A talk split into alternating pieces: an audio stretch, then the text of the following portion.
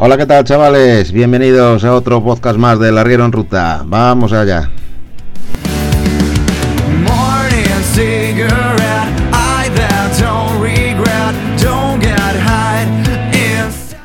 Hoy hablaremos del- de la historia del container o del contenedor. Y a continuación, pues daremos paso a la entrevista de nuestro compañero Alcayata. Gracias, José.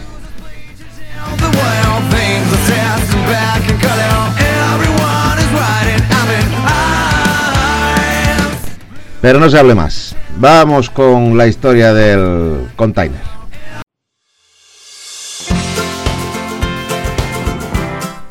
Historia del contenedor o container.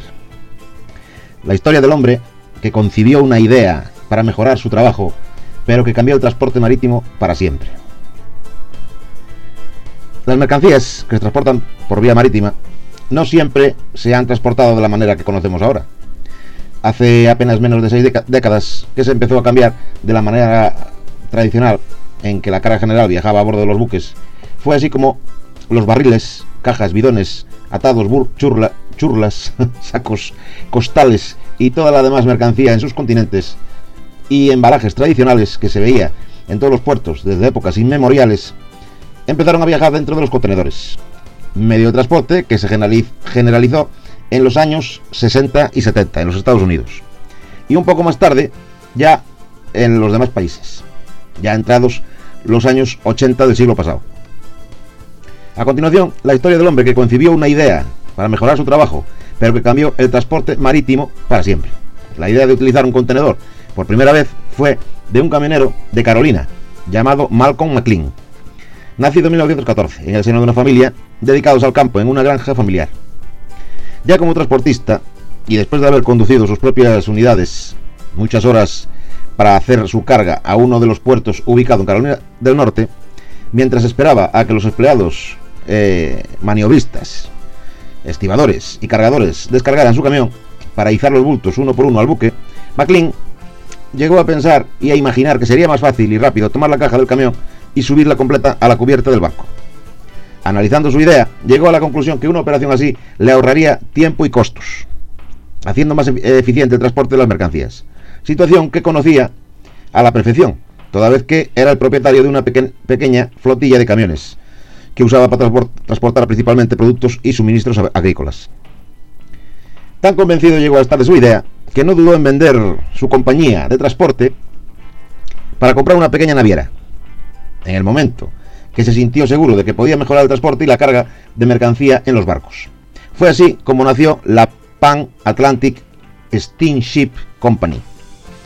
Y en cuanto pudo, echó mano de ingenieros y otros expertos en buques que le, ayudaron a modificar un barco petrolero T2 de la Segunda Guerra Mundial llamado Ideal X. Así, un 26 de abril de 1956, zarpó del puerto de Newark, en New Jersey, el Ideal X, con 58 contenedores de 40 pies en su cubierta, modificada, con destino al puerto de Houston, en Texas. La travesía marcó un hito en el sistema de transporte marítimo de mercancías y supuso la puesta en práctica de una idea que había surcado la mente de McLean algunos años antes. La naviera de McLean, la Pan Atlantic Steamship, empezó a de- despuntar rápidamente y tomó auge durante la guerra de Vietnam, con el transporte de equipo militar y logístico, así como otros suministros para las tropas estadounidenses. Como todo inquieto empresario, McLean de nuevo puso a trabajar su imaginación y decidió que en lugar de que sus buques regre- regresaran con los contenedores vacíos desde Vietnam, estos hicieran escala en Japón para traer productos a los Estados Unidos, lo que abrió así nuevas oportunidades al comercio entre Asia y Occidente. En el año 1960, la Pan Atlantic Steamship Company se transformó en la naviera Sea Land, que fue líder en el transporte marítimo mundial. En 1986, Sea Land se fusionó a CSA, empresa subsidiaria de CSX Logistic. Y posteriormente, en 1999, fue vendida a la naviera danesa Maersk, cuyo servicio combinado fue llamado Maersk Sea Land. Y posteriormente, en- en el 2006, cambió para ser conocida simplemente como Maersk Line. El invento del contenedor es posiblemente el más importante, desde que cambió la propulsión a vela por la propulsión mecánica, con los primeros vapores. Conozcamos la historia del contenedor o container, su término en inglés, ya que revolucionó no solo la, la manera de transportar la carga, sino también el tamaño de los barcos. Fue aumentando. Los puertos se modificaron, los equipos de carga se especializaron, la mano de obra para la carga y descarga de los barcos prácticamente desapareció. Inició la era de la logística, se permitió transportar mercancía refrigerada o con temperatura controlada y se incrementó el manejo de la carga. Ahora bien, la historia del contenedor no empieza simplemente con McLean, ya empieza en la Segunda Guerra Mundial. El concepto de contenedor que se creó al final, al final de la Segunda Guerra Mundial para el transporte seguro de material bélico. Así como también ya hablamos en otro podcast del palé, que también se inventó en la Segunda Guerra Mundial. A partir de 1956 fue Malcolm McLean el que establece el servicio de transporte contenerizado e inicia el transporte multimodal mundial. En 1963, Silan, la primera línea contenerizada, es Silan, que inicia con buques de uso múltiple y con capacidad para menos de 100 contenedores.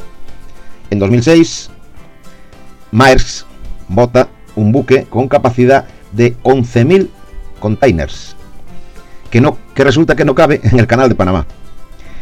Hoy en día se transportan el equivalente a 11 millones de contenedores de 20, de 20 pies. Curiosidades sobre los containers, pues que en un año un buque promedio carga 200.000 contenedores, que la medida estándar en el transporte contenerizado es el TEU, equivalente a un contenedor de 20 pies. Un solo contenedor dentro del buque puede soportar aproximadamente 300 toneladas, o sea, 7 refrigerados llenos por encima. Un contenedor puede soportar hasta 300 toneladas por encima de él. Existe una variedad ilimitada de tipos de contenedores, para cada uso en sólidos, líquidos y gases. Los contenedores se han usado para, como ataúdes, para transportar cuerpos humanos congelados. Algunos refrigerados criogénicos alcanzan temperaturas de menos 60 grados centígrados. Es por ello que en los contenedores refrigerados se encuentra tecnología punta. Un refrigerado mantiene su temperatura con precisiones de medio grado, sin importar la temperatura exterior. En un trayecto, un refrigerado puede congelar la carga a 0 grados en el trópico. En ese mismo trayecto, ese mismo contenedor debe calentar la carga a 0 grados cuando la temperatura es de menos 20 grados centígrados en Canadá, por ejemplo. Algunos refrigerados controlan el nivel de oxígeno para prolongar la vida de productos vegetales. Los contenedores refrigerados tienen la capacidad para transportar flores tropicales también. Algunos controlan la humedad en el interior del contenedor para igualar la humedad de la selva tropical. Los contenedores eh, refrigerados han llegado a transportar placentas humanas para la industria cosmética. Hasta ese punto. Otras curiosidades son que se han enfrentado muertes por asfixia cuando los estibadores entran sin precaución a estos contenedores sin oxígeno. El último uso más novedoso de los contenedores es el arquitectónico. Se han construido edificios, discotecas y centros comerciales solo con contenedores. En los desastres son muy utilizados como hospitales también. Y en el terremoto de Haití, las casas destruidas fueron sustituidas en gran parte por contenedores.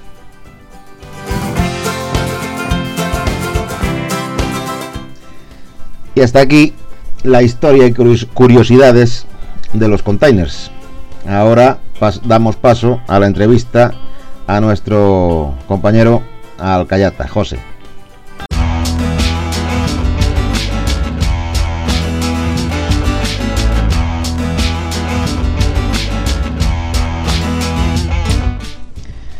Bueno, ¿qué? Hablamos de transporte. Pues venga, la primera. Las últimas novedades de las que están hablando la mayoría de las noticias es la reforma en el Estatuto del Trabajador, en el sentido de registrar las entradas y salidas de las jornadas laborales de los trabajadores, para, según dice este gobierno, que la ha realizado, evitar el impago de las empresas de las horas extra. En sectores como la hostelería se hacen a mayores de las 8 horas laborales y que son las que pagan únicamente. ¿Crees que esto tendrá alguna repercusión positiva o negativamente en nuestro sector del transporte? Bueno, pues va a tener repercusión en nuestro sector. Yo pienso más que en nuestro sector, va a tener repercusión en nuestro bolsillo. Porque sí, eh, se van a ver obligados a reflejarnos las horas extras. los sueldos no van a variar. Al contrario, se nos van a bajar los sueldos. Porque se los van a meter en nómina. Las horas extras son cotizables, se cotizan, por lo tanto nos van a desgravar en el IRPF, o sea, nos van a grabar en el IRPF y, y lo que nos pagaban en dietas, dinero de incentivos, cosas de esas, que muchas cantidades de esas no cotizaban, o sea, no repercutían en nuestros bolsillos, ahora sí que lo va a hacer. La empresa no te va a subir el sueldo, nos van a ser reflejadas las horas extras y eso a final de año es un perjuicio para nosotros. A final de año, hacer la declaración de renta, un perjuicio para nosotros. La empresa se lo va a montar para que a ellos no les cueste un duro y ya está. Lo que no sé es cómo se lo va a montar la empresa para que estemos tanto tiempo trabajando declarado, declarado, cuando hay un tope de horas estipuladas al año. Eso ya no sé cómo se lo van a poder montar. Pero en definitiva, creo que los perjudicados vamos a ser nosotros. Porque se lo van a montar. Se lo saben montar de cualquier forma. Y nos va a perjudicar a nosotros. Eh, es mi opinión.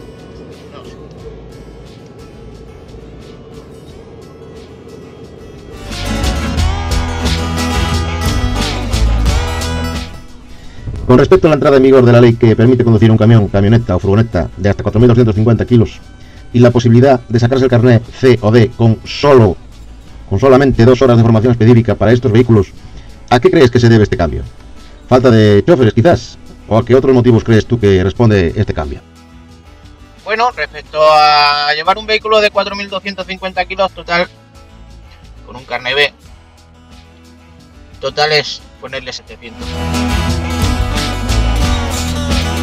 Eh, yo no le veo tampoco, tampoco nada grave. Total, el vehículo si está preparado para poder soportar esa carga, que es lo más primordial, vehículo y el conductor tampoco nada. Si un niño coge un vehículo de 4.250 kilos o uno de 3.500, es carne de cañón de todas formas. Tiene las mismas posibilidades si el vehículo no está adaptado. Bueno, y dos horas de formación para sacarse un B o un C. Total, la formación de un B y un C, tal y como está hecho hoy en día, es voy a otra escuela, pago me enseñan a probar. Toma tu carnet que ya estás apto. Estás apto, pero tú no sabes conducir, no sabes nada de nada. Lo único que te que incentiva a la gente es que es pensar que no estoy tan obligado a, a estar 8 o 10 horas de formación o 12 y con dos me lo voy a sacar. Bueno, tendrás que aprobar con dos. Yo creo que, que al final siempre va a tirar la gente a más de dos y, y de poco va a servir. Yo creo que es una forma de llamar la atención a la gente a que, a que se saque el carnet y que se meta en la carretera. Lógicamente hay falta de choferes y hay que incentivarlo de alguna forma. Es la falta de chofer lo que está obligando a estas situaciones. Pero estas situaciones que al final tampoco, tampoco le daría tanta importancia. Es más, es más un reclamo que de lo que se va a solucionar. Yo no creo que nadie esté capacitado con dos horas a llegar a un examen y aprobarlo. Dos horas, digamos dos clases. Yo creo que no. Al final necesitan más y se queda, la cosa se queda más o menos igual.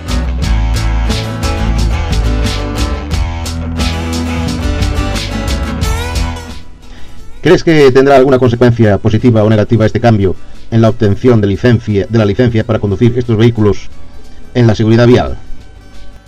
Bueno, como ya te dije, o te acabo de decir que es igual. Si es que por, muy fácil que te lo pongan, o por muchas facilidades que te den para, sacarte un carnet, al final hay que aprobarlo. ¿El riesgo está? Sí, hombre, contra más tonelaje, más riesgo. Eso es, es. Contra más juventud, más riesgo. Pero bueno, puede ser que afecte, que haya un poquitín más de riesgo en seguridad vial. Contra más gente, más riesgo. Si es todo contra más, más. Y poco más. Así que yo no le veo. Yo este el tema este le veo más bombo que, que, que, que ni beneficio ni perjuicio.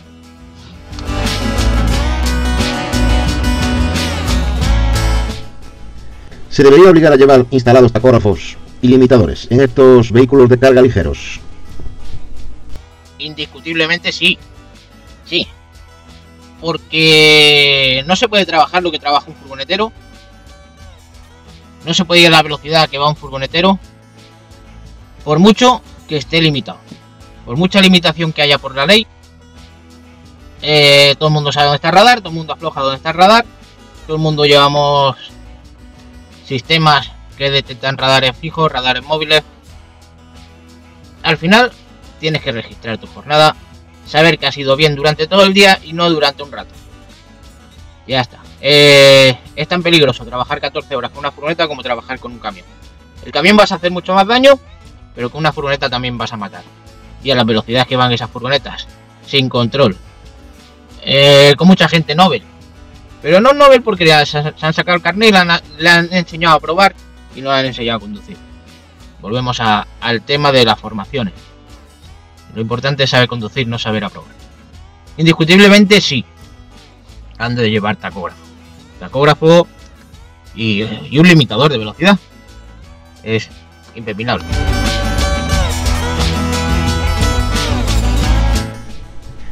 Se habla en artículos de prensa especializada de que la falta de choferes es por el sala- salario. Mucho tiempo fuera de casa, intercambios de palés, largos tiempos de espera en cargas y descargas, inseguridad en aparcamientos y poca cantidad de ellos. De lo que no hablan estos diarios sobre transporte es de los trabajos que no competen al chofer y que nos obligan a realizar. Cargar, descargar, intercambio de palés o la indignidad con la que nos tratan en todos los puntos de carga y descarga. ¿Tú cuál piensas que es el motivo principal de todos estos que te expuse u otros que tú consideres? Por el que los choferes que están en paro, se supone que más de 15.000, apuntados como choferes, no quieren volver a coger un camión en sus manos. Bueno, pues teniendo en cuenta, desde mi punto de vista, yo que no hago largo recorrido, voy todos los días a dormir a casa y tal, que haya 15.000 personas profesionales que no quieran subirse a un camión, lógicamente, lógicamente es el dinero, no sale a cuenta el estar una semana entera fuera como mínimo, una semana haciendo nacional fuera, unos 15 días en adelante, mucha gente haciendo internacional, por un sueldo, un sueldo que es poquito superior al mío, no mucho más, sin poder ver a su familia, siendo tratado como un puto perro en la carretera, mal mirado, mal atendido, llegas, te maltratan en los almacenes. Bueno, eso también lo hacen conmigo. Y en las tiendas, como yo soy repartidor. Pero bueno, en ese aspecto somos similares y tal. Después, pues que no sale a cuenta. La verdad es que no sale a cuenta. Es preferible coger un camioncito pequeño de reparto y venirte todos los días a tu casa, ver a tus hijos, que sea un rato, yo lo veo nada más que un rato, aunque sea un rato, y cuando los tienes dormiditos, irte, irte, sentarte en tu sillón, tomarte una copita de cava, fresquito, antes de irte a la cama, una copita, eh, nada, nada más, eh, que no hay que abusar. Un cava, un brut, fresquito de la Terra Nostra. Indiscutiblemente entiendo de que la gente no quiera, no quiera subirse a un camión. No sale a cuenta. Ni sueldos, ni tratos, ni formas de carga, ni tiempos de espera. Mejor, si te gusta la rosca como me gusta a mí, hacer un reparto, estás para arriba, para abajo, estás todo. Yo no sería capaz, ¿eh? personalmente yo no sería capaz de, de irme una semana y perderme por, por el mismo sueldo que tengo yo ahora, perderme la vida de mis hijos. Yo personalmente no.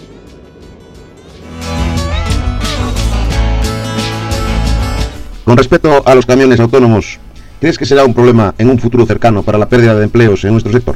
Hablamos del futuro en el que ya se comercialicen y los veamos por las carreteras, estos vehículos, no dentro de 200 años.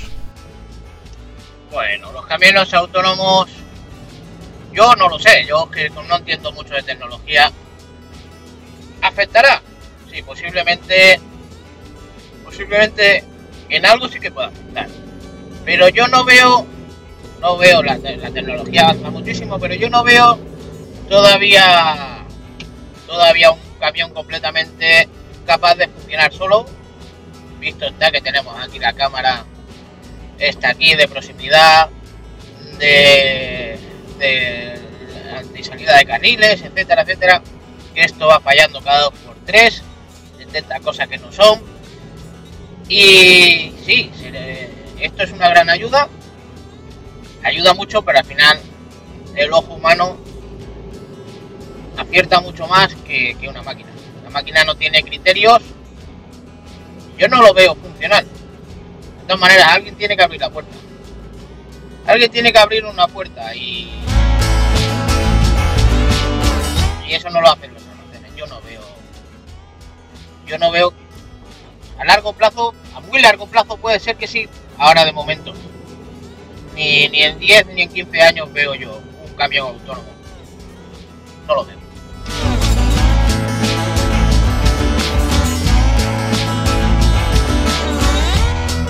Hay otro cambio que ya lo tenemos a la vuelta de la esquina y que es la nueva generación de tacógrafos que ya llevan un módulo GPS y Wi-Fi, con el que, sin pararte, los guardias te podrán hacer una descarga de los datos y multarte, si lo consideran oportuno. ¿Crees que con estos nuevos sistemas conseguirán terminar con las trampas de los choferes? Imán, movimientos del minuto, circular sin o con la tarjeta de otro, etcétera. Y conseguir que conduzcamos mejor y a la vez disminuir la tasa de accidentes. Bueno, respecto al tacógrafo, la descarga de tacógrafo, sin tener que pararte, tema de guardias y esas cosas, eh, yo no lo veo. Yo no veo que vaya a ser ningún, ningún inconveniente. Si lo mismo es para mejor seguridad, menos seguridad, que haya menos accidentes, que la gente vaya con más miedo, con menos miedo, pues es igual. Si es igual que te paren, ¿cómo que no te paren? Si cuando quieran saberlo lo saben. A ti no te paran, pero a tu jefe le dicen, dame por lo que sea. Dame los datos que tienes guardados de este chofer. Por lo que sea, que no te paren. Ya está, al azar. Una inspección que le hagan a la empresa. Y te lo van a sacar igual. Si tú ahora te para el guardia y sabes que lo llevas mal, te va a denunciar igual. Si no te para, te va a denunciar igual. Yo creo que poco va a afectar. Al igual la gente se lo piensa un poquito más. Yo creo que. Yo creo que la gente el que está haciendo la trampa la va a seguir haciendo porque total que te se ponga un coche detrás es más fácil de que te pare, pero si el que te quiere cazar se va a poner detrás hasta que te descargue los datos de tacógrafo se va a poner detrás. Yo creo que hasta más tranquilidad para ti de decir bueno que descargue que me deje tranquilo que no me vaya a mirar más cosas. Total yo no, no veo ningún nada ningún cambio.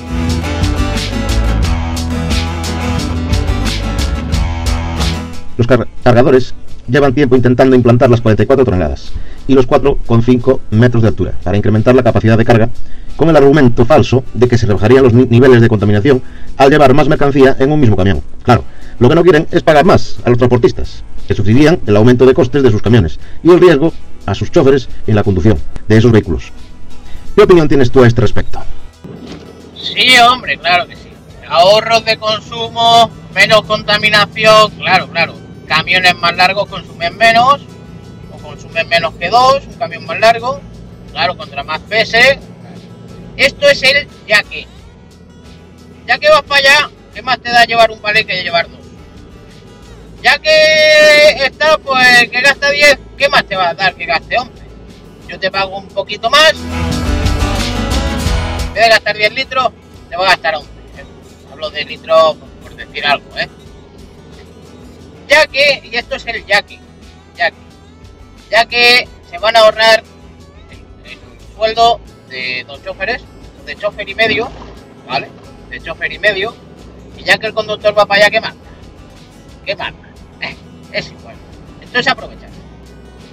¿A quién coño le importa el consumo o la ecología, el ahorro de combustible, cuando te dicen venga, venga, venga, venga, venga, venga, venga, y vas pedal a fondo, gastando lo que haga falta, pedal a fondo, porque hay que llegar, y hay que llegar, y hay que llegar, y hay que llegar. Esto es la oportunidad, pedal, pe- eh, aprovechar, aprovechar y ahorrarse ellos dinero. Porque ya que va el camión para allá, pues, oye, que sea un poquitín más largo y se paga un poquito más y ya está, pero no se paga lo que se tiene que pagar. Tú a un tío no le vas a un tío que lleva 33 palés, no le, no le vas a pagar el chofer de sueldo y medio por llevar 40. Por llevar 10 palés de más, tú no le vas a pagar al chofer más. Y va a llevar mucha más responsabilidad en un vehículo porque es mucho más largo, cuesta mucho más de frenar. Los vehículos van a ser los mismos, total, ya está visto. Ya está visto el Mega Trailer. Final que lleva. 20 caballos más, 30 caballos menos, o sea, 30 caballos más, con el mismo sistema de camión, con el mismo sistema de frenado, llevando mucho más peso. ¿Cobra, le compensa a un chofer llevar un, un mega camión? A las empresas sí. A las empresas sí. Al chofer no. Van mirando lo, de siempre, lo suyo. Lo suyo. Y ahorrar en combustibles y contaminaciones y, y- tonterías que nos intentan aquí. Siguiente pregunta, que me indigno.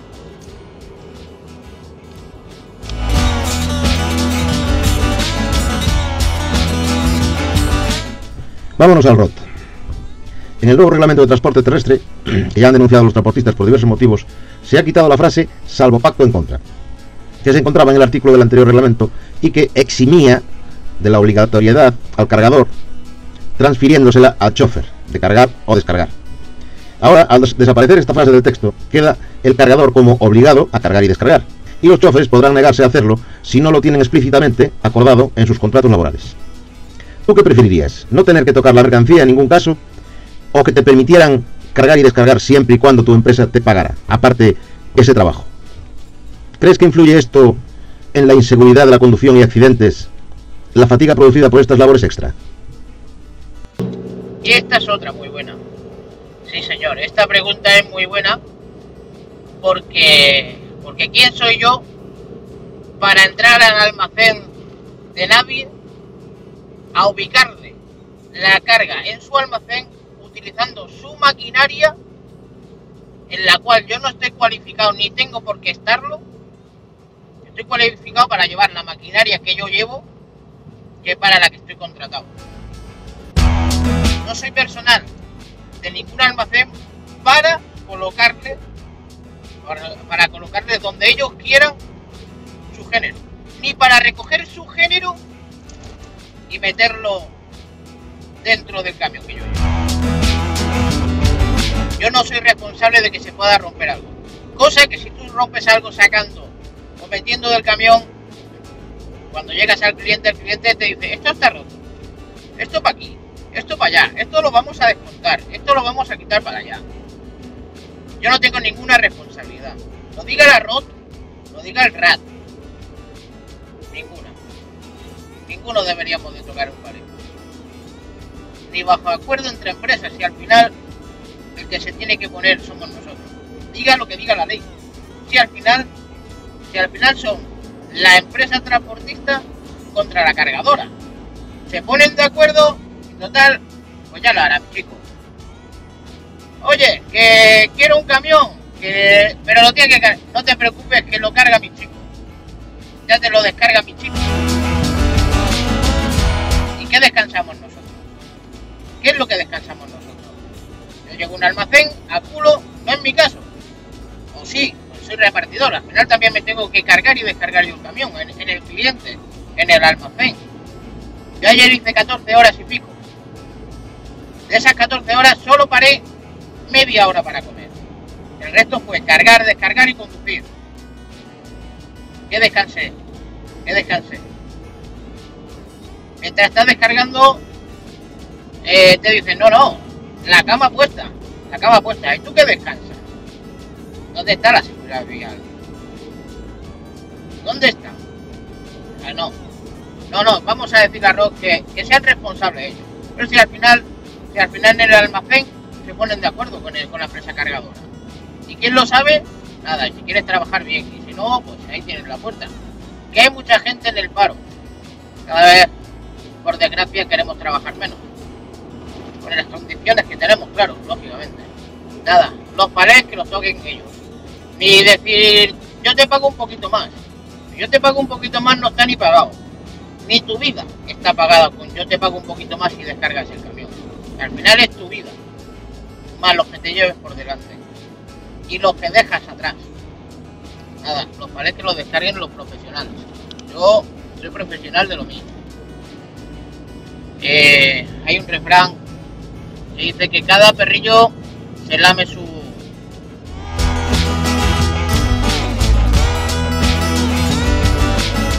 Y la última. Los transportistas, a través de sus asociaciones, han denunciado este ROT por el tema de la honorabilidad, que es un requisito indispensable para la obtención o renovación de las autorizaciones de transporte, y que pueden perder por varios motivos, impago de impuestos, cuotas a la seguridad social, o hacienda, o multa de transporte, o la inspección laboral, que pueden ser por múltiples, motivos. ¿Cuál es tu opi- opinión sobre este aspecto? ¿Mejorará esta medida la calidad y legalidad de las empresas? ¿Competencia leal y desleal que realizan empresas piratas? Hombre, muy fácil montar una empresa, demostrar que eres honorable, conseguir tu empresa. Después lo difícil es mantenerte siendo honorable.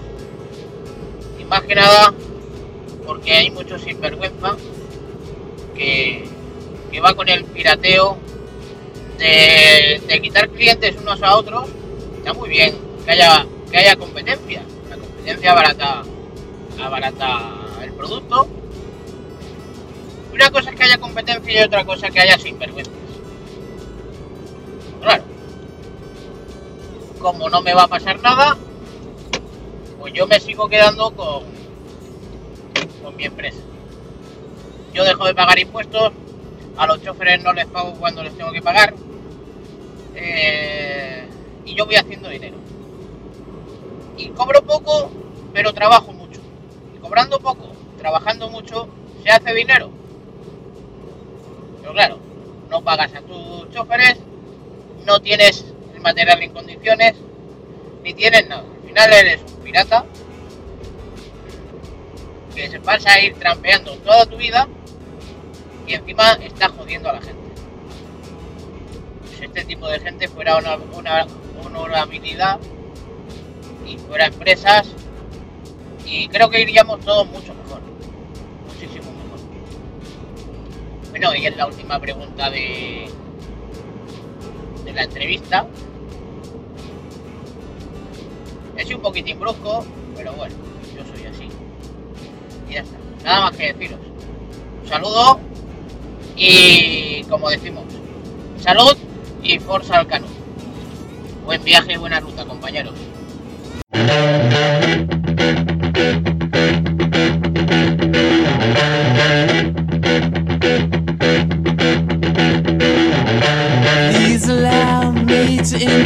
Introduce myself.